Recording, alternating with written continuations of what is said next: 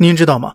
最大的变化已经出现了，成都复耕复垦，东北严控黑土地，转基因玉米过剩，退耕还林淡出历史舞台。真相是有十四亿张嘴的超大规模经济体，可以也必须内部可循环。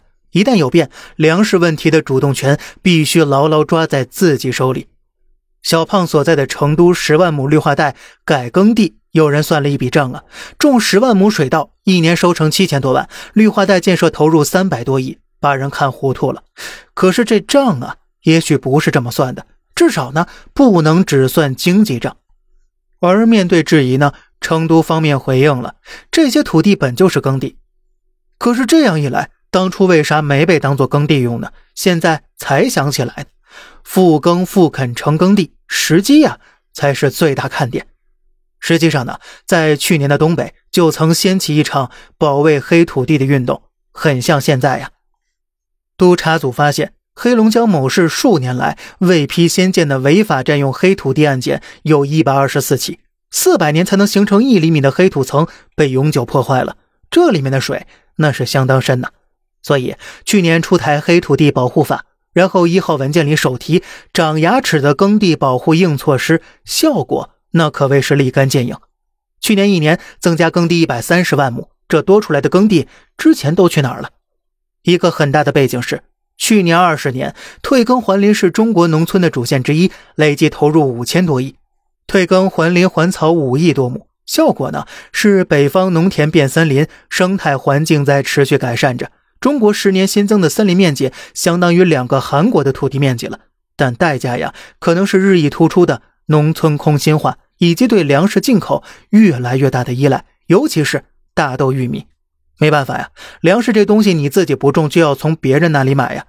二零一八年开始，外部环境急剧变化，然后有一个很多人忽视的信号是退耕还林，在一次重要会议之后，突然没人再提了，直到去年十一月。五部门联合发出通知，为统筹耕地保护和生态安全，暂缓安排新增的退耕还林还草任务。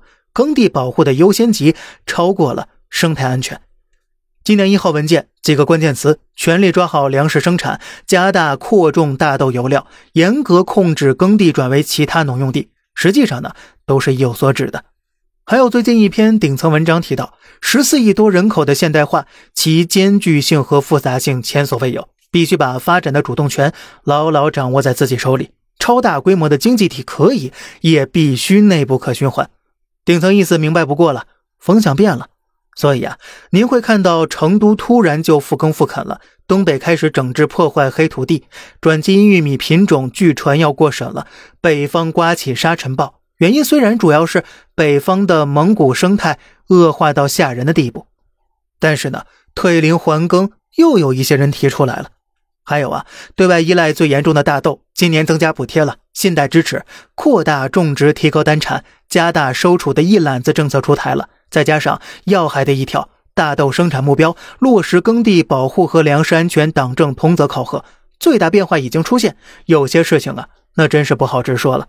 而经典剧中的改稻为桑，值得细品呢。